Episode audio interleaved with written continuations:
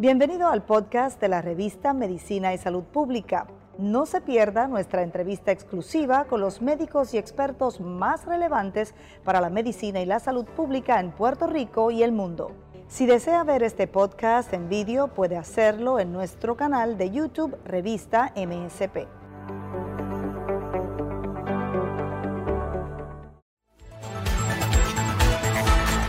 Buenos días, hoy conocerás más acerca de las enfermedades cardiovasculares de la mano de nuestro diestro equipo de audiovisuales y redactores. Sí, si estás vacunado es muy importante que sigas usando mascarilla y en breve te damos los detalles y el por qué. Y de hecho el presidente de los Estados Unidos, Joe Biden, dice que no se puede dejar la mascarilla. Insiste en que un grupo de estados que habían quitado el mandato obligatorio de la, de la mascarilla lo regresen.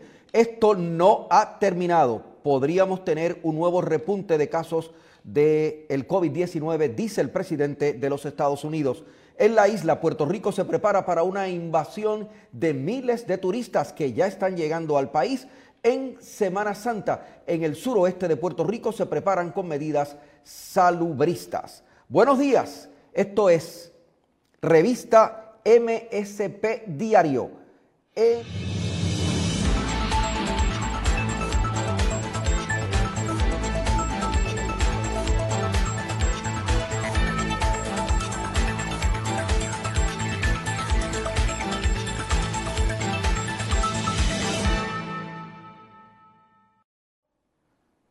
Saludos a la comunidad de médicos, pacientes, investigadores, eh, científicos, a todos los trabajadores de la salud que nos accesan a través de msprevista.com. Nos pueden accesar en Facebook, en Instagram y en Twitter. Nuestra información está corriendo todo el tiempo, 24 horas al día, también esta semana, en Semana Santa. Hoy tenemos una nota eh, exclusiva importante eh, en cuanto a a los investigadores puertorriqueños que junto a estadounidenses están buscando evaluar el impacto que tiene eh, en la población de pacientes diagnosticados con VIH el uso de opioides intravenosas. Incluso afecta sus posibilidades neurológicas y afecta su capacidad cognitiva. Y vamos a tener una historia exclusiva dentro del programa con la compañera Belinda Burgos. Esta nota ya eh, la vamos a tener eh, con, el audio y con el video, pero la nota ya está eh, en, nuestras redes y la pueden accesar, pueden ir a Facebook y, le den share también, le pueden dar share porque es una nota importante que tiene que ver precisamente, tiene que ver precisamente con otro virus que posiblemente seguirá ahí después de que podamos controlar el, el COVID-19, el VIH. Mucha gente se ha olvidado de ese virus, pero está ahí, sigue creándonos eh, problemas, sigue siendo un problema de salud en Puerto Rico. Esto es MSP Diario, el informe de todos los días de cómo andan los temas de salud en Puerto Rico y en el mundo. El Departamento de Salud ha informado 19 hospitalizaciones, 219 hospitalizaciones por COVID-19. Es un aumento de 16 en comparación con el día de ayer. Se reportaron 333 nuevos casos positivos confirmados. De los hospitalizados, 201 son adultos y 18 son menores de edad. El departamento precisó que 39 adultos están recluidos en una unidad de cuidado intensivo y 26 están conectados en un respirador artificial. El secretario de Salud nos dijo ayer que está preocupado por este aumento, que no es dramático, pero es un leve aumento, un leve repunte en las hospitalizaciones. Y están surgiendo eh, rebrotes de la condición en Europa. En distintos países de Europa hay, en medio de la Pascua y de la Semana Santa, un, nuevo eh, lockdown. Por lo tanto, tenemos que estar prevenidos en Puerto Rico. Ya mismo hablamos de cómo nos preparamos para la invasión de turistas que ya estamos recibiendo a razón de 15 mil al día con motivo del Spring Break, la Semana Santa. Esto es MSP Edición Diaria.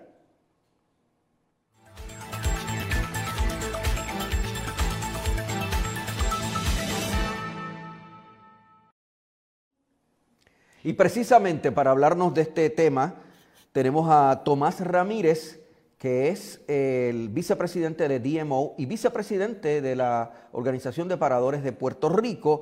Está, estamos con él desde Cabo Rojo, estamos en, en vivo, en directo. Buenos días, Tomás. Buen día, Luis. Siempre un privilegio participar en tu programa y gracias por la invitación a este programa. Eh, me siento en este honrado. Tocamos, tocamos, los temas de, de, salubridad, eh, y, pero claro, tenemos que, fijarnos en, números y en estadísticas que incluso también bordean el, asunto de la economía y de la sociología.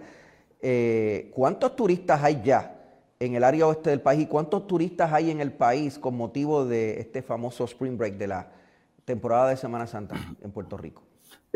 no tengo el número de correcto de cuántos están en la zona, aunque se esperan en Porta del Sol alrededor de 100 mil personas. Eh, en cuanto a Puerto Rico, eh, están llegando cerca de 15 mil eh, personas, es lo que estamos viendo, entrando y saliendo por el aeropuerto, pero también este fin de semana abre el aeropuerto de Aguadilla y el aeropuerto de Ponce. Así que vamos a ver un aumento en nuestra región de visitantes. Los que están en la isla llegan por auto y los que están llegando por aire. Bueno, y con toda esa cantidad de personas, eh, eh, eh, básicamente se habla del, del, suroeste, pero se concentra casi todo en Guánica, Cabo Rojo, Mayagüez, Aguadilla, más o menos se quedan ahí, y Rincón, ¿verdad? en, ese, en, en, ese, pedacito.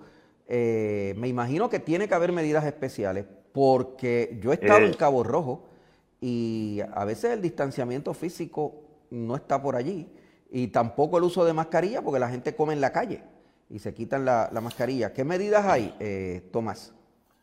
Pues mira, eh, los alcaldes junto con los comerciantes nos hemos unido y llevamos una campaña de educación. Ayer escuché al alcalde de Cabo Rojo hablando al respecto. También lo vi en un Facebook Live educando a las personas. El llamado nuestro ha estado dirigido a que los comerciantes eh, impulsemos las prácticas dentro de nuestro negocio y fuera de nuestro negocio. Eh, alrededor, ¿verdad? Y hasta ahora, ¿verdad? Lo que hemos visto hasta hoy ha sido un mejor comportamiento eh, va a haber un despliegue de más policías, tanto municipales como estatales. En el área oeste, pues tenemos eh, inclusive agencias federales que nos ayudan, aunque no intervienen con la gente, pero le hacen el recordatorio. La policía marítima va a estar pendiente, FURA con el, con el helicóptero. Así que vamos a tener una presencia policíaca. Sé que el Departamento de Salud también ha estado en la zona bomberos ha estado en la zona. Así que eh, lo que hemos visto es un disfrute al máximo, pero con un comportamiento mucho más eh, riguroso de todas las personas que llegan hasta nuestra zona. La mm, conducta un poco irregular, por llamarlo de alguna forma, de algunos turistas eh, en las semanas pasadas, ¿se detuvo, Ramírez? Se ha reducido grandemente una vez se empezaron a tomar medidas, la policía empezó a intervenir, el departamento de salud, se arrestaron dos o tres personas en realidad. Aunque se reportan muchos incidentes, si tú miras bien la foto, son las mismas personas. Y entonces reportamos eh, uno o dos incidentes en el aeropuerto, eh, pero están pasando 15 mil personas por ahí Así que uno o dos que no cumple, pues es un número pequeñito. El Departamento de Salud me consta que está haciendo el seguimiento y el rastreo, eh, porque los clientes llegan aquí y reciben los mensajes por el teléfono celular del Departamento de Salud. Eso es para los que no trajeron su prueba de PCR negativa. Así que están ocurriendo muchas cosas positivas mucha educación. Las estaciones de radio han estado también colaborando grandemente con el mensaje. La compañía de turismo lanzó una campaña a través de toda la isla. Están invirtiendo sobre 300 mil dólares, lo puedes ver en casi todos los billboards y todas esas cosas. Así que eh, hacemos el mismo llamado. Yo estoy bien preocupado por el crecimiento que hemos tenido en los casos, las hospitalizaciones. Hemos subido casi que preocupa al secretario de salud, ¿verdad? Y se da conjunto con un aumento en casos en Estados Unidos y en Europa. En Estados, en, en, Europa hay una, hay un repunte de los casos. Entonces, ¿qué pasa? Estamos recibiendo gente de afuera, pues podemos repuntar nosotros también. Definitivamente, aunque todavía, ¿verdad? Los casos por visitantes no residentes son bien bajitos, los brotes. Si tú miras las estadísticas del sistema de rastreo municipal, todavía nuestro mayor problema siguen siendo las reuniones familiares en grupos que los estamos viendo. Y es parte de lo que estamos tratando de, de reducir de que la gente se reúna en grupos familiares, se quita la mascarilla y uno que esté eh, contaminado eh, puede contaminar a los demás. Es lo que estamos viendo. Eh, cuando llega un turista, se supone que se le llena una forma, ¿verdad? Que es una forma de, de, viajero que se está implementando y que incluso se puede llenar electrónicamente. y si la persona no tiene un certificado de COVID negativo, se supone que guarde los parámetros generales de una cuarentena. Pero si usted es turista, bueno, eh, la persona se va a quedar en el hotel, pero no va a estar en cuarentena, va a estar saliendo eh, eh, por, el, por el área. Literalmente o, teóricamente estos turistas están violando las normas mediante los cuales lograron acceso al país o no? en, en teoría sí, ¿verdad? es difícil de fiscalizar. Por eso, por ejemplo, en nuestros empleados, nosotros la forma que los educamos es que cualquier persona que no sea de su grupo inmediato familiar potencialmente está infectado. Así que hay que seguir las reglas, usar la mascarilla, distanciamiento físico, sanitización continua de las áreas, eh, lavado de manos y afortunadamente en ninguno de los paradores hasta la fecha de hoy, ni en ninguno de los hoteles endosados por la compañía de turismo, ha habido ni un solo caso de un empleado positivo. Así que nosotros sabemos que si uno sigue las reglas, eh, se mantiene el distanciamiento de todas las personas que no sean de su grupo familiar, usted va a tener un nivel de protección bastante alto. ¿Ya le llegó el momento a la vacunación de los empleados hoteleros o todavía no? Porque sabemos que las comunicaciones, eh, las, personas de la industria crítica de las farmacéuticas, eh, de, la, de, la, industria de alimentos, eso debería incluir a, a, los restaurantes, están incluidos en esta etapa que comenzó ayer. ¿Le llegó el momento a, los hoteleros, digo, a los empleados de hotel o todavía no? No, todavía no, Estamos en el ritmo de los restaurantes.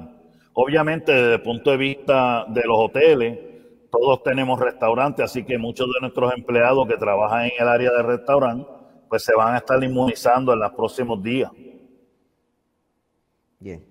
¿Y, las pruebas se, están, se siguen realizando en, la zona oeste del país, en momentos en que está esta invasión de turistas? Eh, sí, se siguen realizando las, pruebas. Eh, el Departamento de Salud ha estado reportando menos muestras PCR, pero es porque mucha gente está haciéndose la prueba de antígeno, que es más rápida y más, más económica, y esa se pone como sospechosa. Así que hay que mirar ambos números, pero este, estamos pendientes a eso también. Gracias, Tomás. Gracias por estar con nosotros. Ojalá y que les vaya bien en el oeste, eh, no solamente en términos de la afluencia económica y que se restablezca la industria, sino en términos de que no haya una explosión de, contagios con, con las 100.000 personas que estarán en las próximas horas allí. Gracias por estar con nosotros. Gracias, Luis. Siempre es un privilegio. Desde Cabo Rojo, Tomás Ramírez es el vicepresidente del DMO, la firma Discover Puerto Rico y eh, de la Asociación de Paradores del país.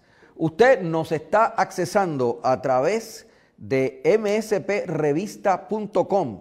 Nos puede disfrutar en Facebook, dele share, eh, y nos puede accesar también por Instagram y Twitter todo el día. Esto es MSP Diario.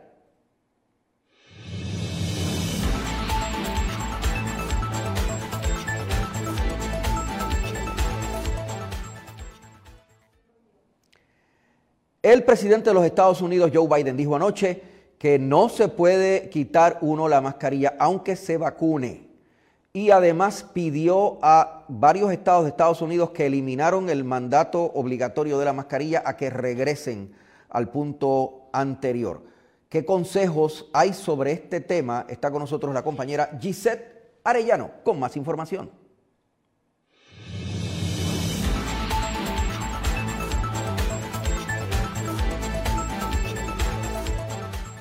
Si ya me vacuné contra el COVID-19, ¿debo seguir usando la mascarilla? Esta es una de las preguntas más frecuentes que se hacen todos los vacunados y que te vamos a responder en el siguiente video educativo de MSP. ¿Quienes se vacunen contra el COVID-19 podrán dejar el tapabocas? La respuesta a esta pregunta es no.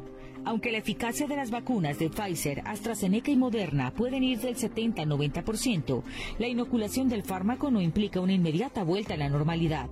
Esto ocurre porque se genera protección a la persona vacunada, pero no se descarta que pueda seguir siendo vector de propagación del coronavirus. Nicole Tal, inmunóloga de la Universidad de Stanford, dijo a The New York Times que el motivo radica en que las personas vacunadas con un fármaco en sangre aún podrían mantener un reservorio del virus en sus mucosas nasales. Aunque estén protegidos, podrían actuar de propagadores. Esto teniendo en cuenta que la mayoría de las infecciones respiratorias, incluyendo el coronavirus, la nariz es la principal vía de entrada. El virus se multiplica rápidamente allí, sacudiendo el sistema inmunológico para producir un tipo de anticuerpos que son específicos de la mucosa, el tejido húmedo que recubre la nariz, la boca, los pulmones y el estómago. Si la misma persona se expone al virus por segunda vez, esos anticuerpos ponen freno a la infección. En el caso de las vacunas inyectadas en sangre contra el COVID-19, el sistema inmune está estimulado para reaccionar cuando el patógeno penetra en el torrente sanguíneo, otorgando suficiente protección y evitar que la persona vacunada se enferme. Algunos de esos anticuerpos circularán por la mucosa nasal y harán guardia allí, pero no está claro qué cantidad de la reserva de anticuerpos puede ser movilizada o con qué rapidez. Si la respuesta no es mucha, entonces los virus podrían florecer en la nariz y ser estornudados o exhalados para infectar a otros. Es por eso que algunas vacunas se están desarrollando para ser administradas en formato aerosol, de modo a propagarla más eficazmente por el sistema respiratorio por la inhalación. Incluso las personas asintomáticas pueden tener altas cantidades de coronavirus en su nariz. Por tanto, las mascarillas serán seguramente obligatorias hasta haber alcanzado una inmunidad grupal suficiente del orden del 70% de la población. Como vieron, es muy importante que continúe con el uso de la mascarilla aún y cuando esté vacunado.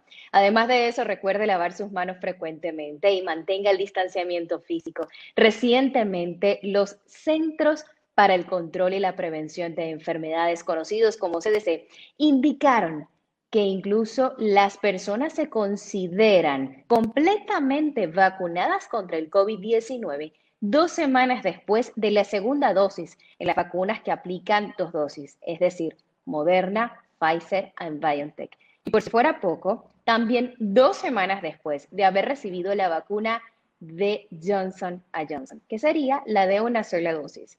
Informó para ustedes dice Arellano y además de esto, continuamos con Penchi en el estudio principal de MSP.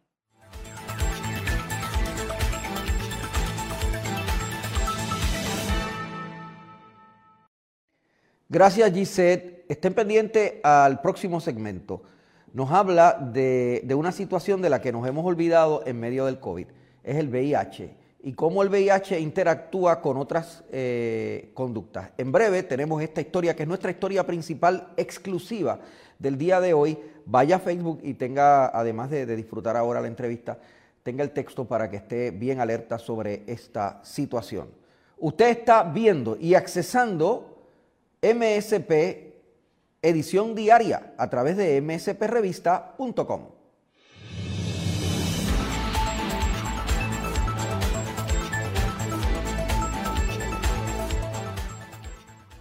Como habíamos anticipado, tenemos ya conexión con la compañera periodista Belinda Burgos, que nos va a hablar de un tema eh, que ya habíamos eh, presentado eh, en titulares, y es sobre unos biomarcadores sobre los cuales se está investigando que pueden reflejar cuáles van a ser las condiciones posteriores de un paciente de VIH que también puede estar usando drogas. Saludos, Belinda, bienvenida. Saludos, a, tu casa. ¿De qué se trata? Saludos. Penchi, eh, como bien explicas, esta investigación es una novedosa porque ya en literatura científica se estipula que el paciente con una condición crónica como VIH tiene o pudiera tener en su, en su, en su fase aguda un daño cognitivo, eh, ¿verdad? Eh, como secuela de la enfermedad. Y este estos investigadores, tanto de Puerto Rico como en colaboración con Estados Unidos, ellos lo que quieren es medir biomarcadores en el cuerpo, cualquier molécula ¿verdad? Que, que puede inflamarse, en pacientes no tan solo diagnosticados con VIH, sino que también utilicen drogas eh, como los opioides o aquellas intravenosas, eh, y cómo ambos escenarios, eh. Clínicos, VIH y también soy usuario, pudiera tener una secuela aún mayor en lo que es la patofisiología o lo que son los daños eh, cognitivos. Y esto es una búsqueda aún más profunda dentro de lo que son los estudios científicos en enfermedades crónicas como el VIH, porque la importancia también, y lo vamos a ver más adelante, está en que la población diagnosticada con este virus tiene una vida normal. Y queremos, ¿verdad? Ellos quieren saber, mejor dicho, cómo entonces eh, también se puede buscar una nueva terapia que continúe también ayudando a aquellos que específicamente eh, hagan uso de estas sustancias. Bueno, pues vamos con tu invitado.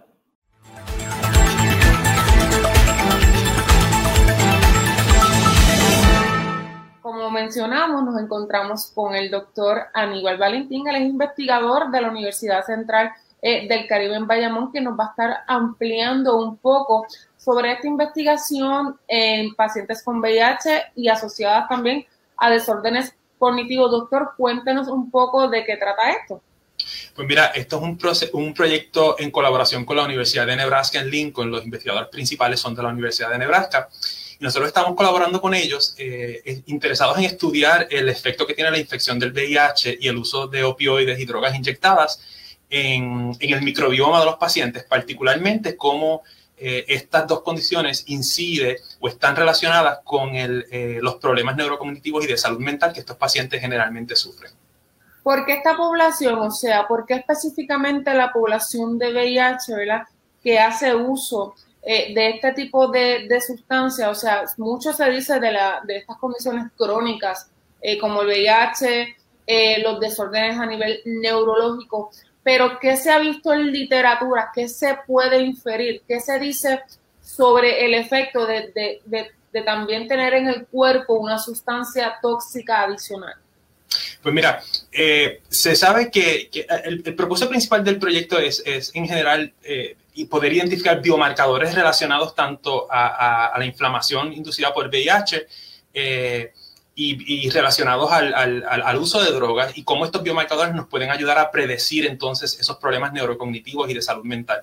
Eh, esta población particular es interesante porque, y es importante estudiarla porque se sabe que por separado la infección por el VIH eh, tiene unos efectos nefastos en la salud mental de los pacientes y particularmente ahora cuando los pacientes eh, con VIH están logrando vivir por más tiempo por el avance que nosotros hemos tenido en la terapia antirretroviral. También se sabe que el uso de drogas, los opioides, eh, las drogas inyectadas también tienen una incidencia, eh, inciden fuertemente en la, en la, salud y en el deterioro neurocognitivo de los pacientes. Pero es muy poco lo que se sabe sobre el efecto de ambas condiciones al mismo tiempo. Y el paciente que tiene VIH, que al mismo tiempo utiliza drogas, eh, desarrolla esa condición eh, de una manera muy particular. Así que es bien importante eh, poder estudiar y poder entender eh, esa interacción entre esas dos situaciones en estos pacientes. Se ha leído mucho que en relación a la parte del el uso de drogas, puede cambiar la fisiología neuronal, pero también el VIH tiene una incidencia o un impacto directo. ¿Cómo, ¿Cómo de manera preliminar o cómo en literatura se, se puede inferir de manera preliminar que ambos problemas pueden eh, coexistir de alguna manera y cómo se pudiera deteriorar. ¿No tienen ningún dato preliminar en ese sentido?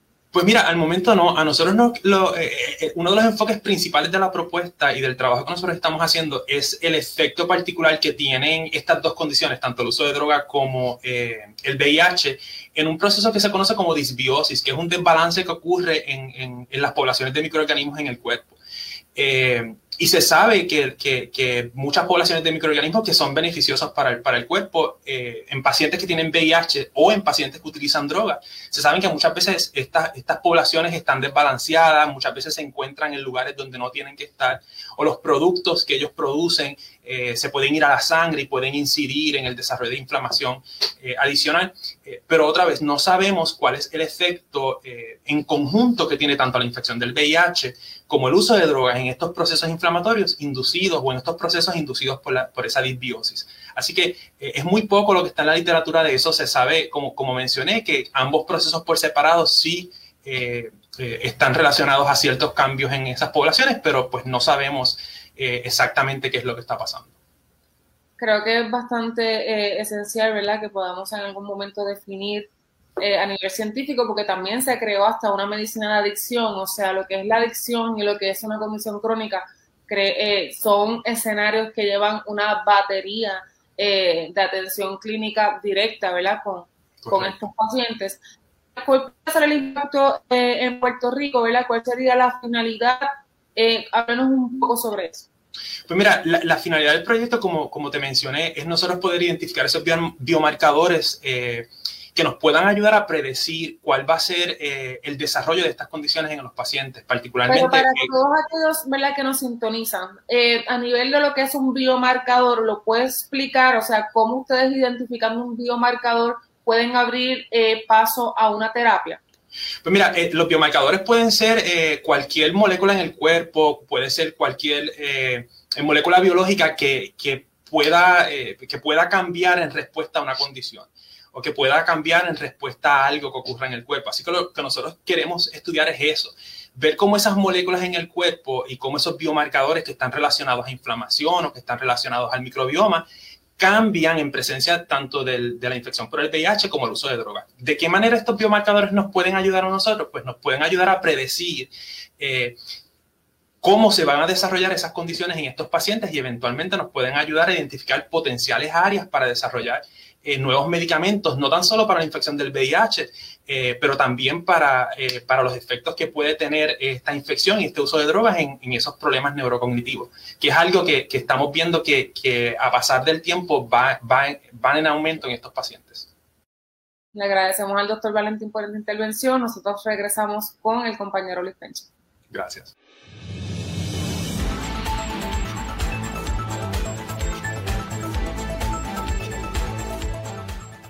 Gracias compañera Belinda Burgos. Esta nota es una nota exclusiva y es muy importante, como la he, resaltado.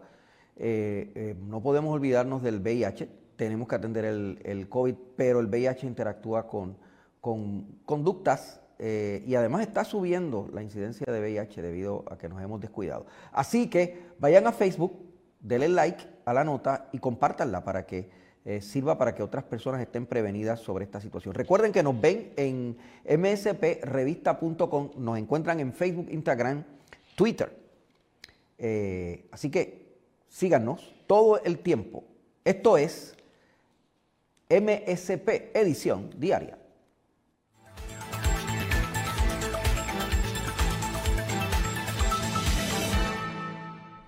Enfermedades cardiovasculares. Según la Organización Mundial de la Salud, las enfermedades cardiovasculares constituyen el 31% de muertes a nivel mundial, lo que las posiciona como la principal causa de defunción en todo el mundo. Cada año mueren más personas por algunas de esas enfermedades que por cualquier otra causa. En el siguiente video encontrarás todo lo que necesitas saber para cuidar tu corazón. ¿Qué son las enfermedades cardiovasculares? Las enfermedades cardiovasculares son un conjunto de trastornos del corazón y de los vasos sanguíneos.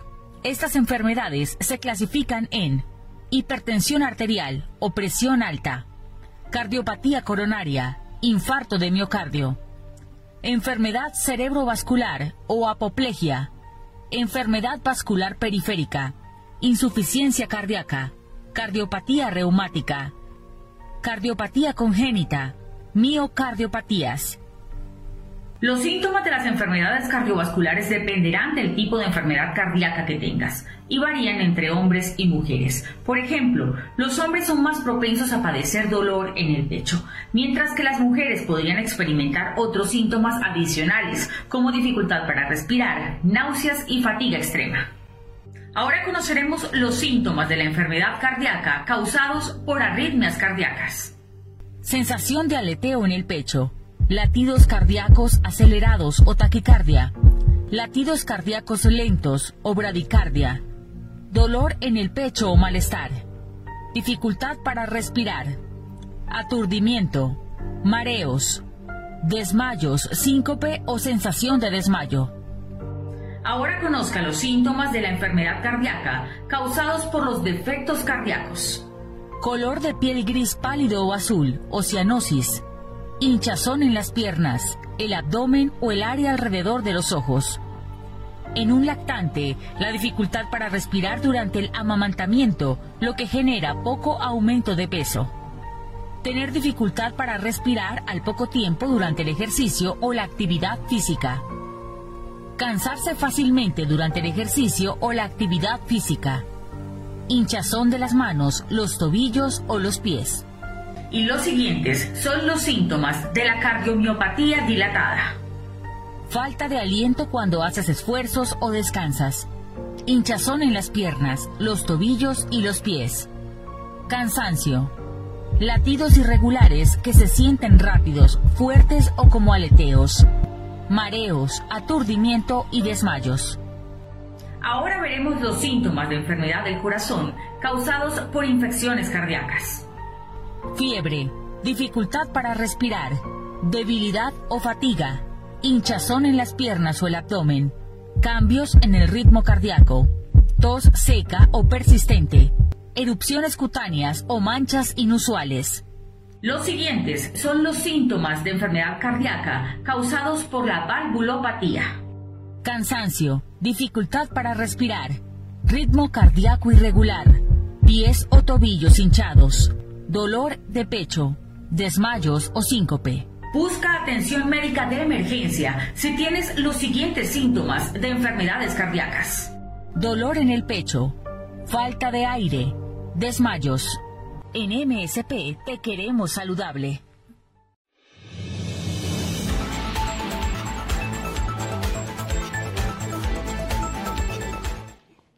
Bueno, es Mayerlin Velosa quien nos trae este reporte. Hay más información de este tipo de tema en nuestro micrositio, en la página web, en msprevista.com. Nos hablaba ella de las condiciones cardiovasculares y no podemos olvidar, porque seguimos, tenemos que seguir concentrados en, el COVID, pero también tenemos mucha gente enferma con estas eh, condiciones. Así que eh, vaya a nuestro sitio web msprevista.com y contáctenos todos los días aquí desde las 7 de la mañana en MSP Edición Diaria. Estamos además todo el día en Facebook, en Instagram y en Twitter. Nuestros informes, nuestros reportes, nuestros reporteros, eh, nuestros analistas médicos están allí al acceso de usted todo el tiempo, 24/7, también en Semana Santa. Gracias a, los pacientes, gracias a la comunidad médica que siempre eh, se conecta con nosotros, a los investigadores. Siga con nosotros. Buen día.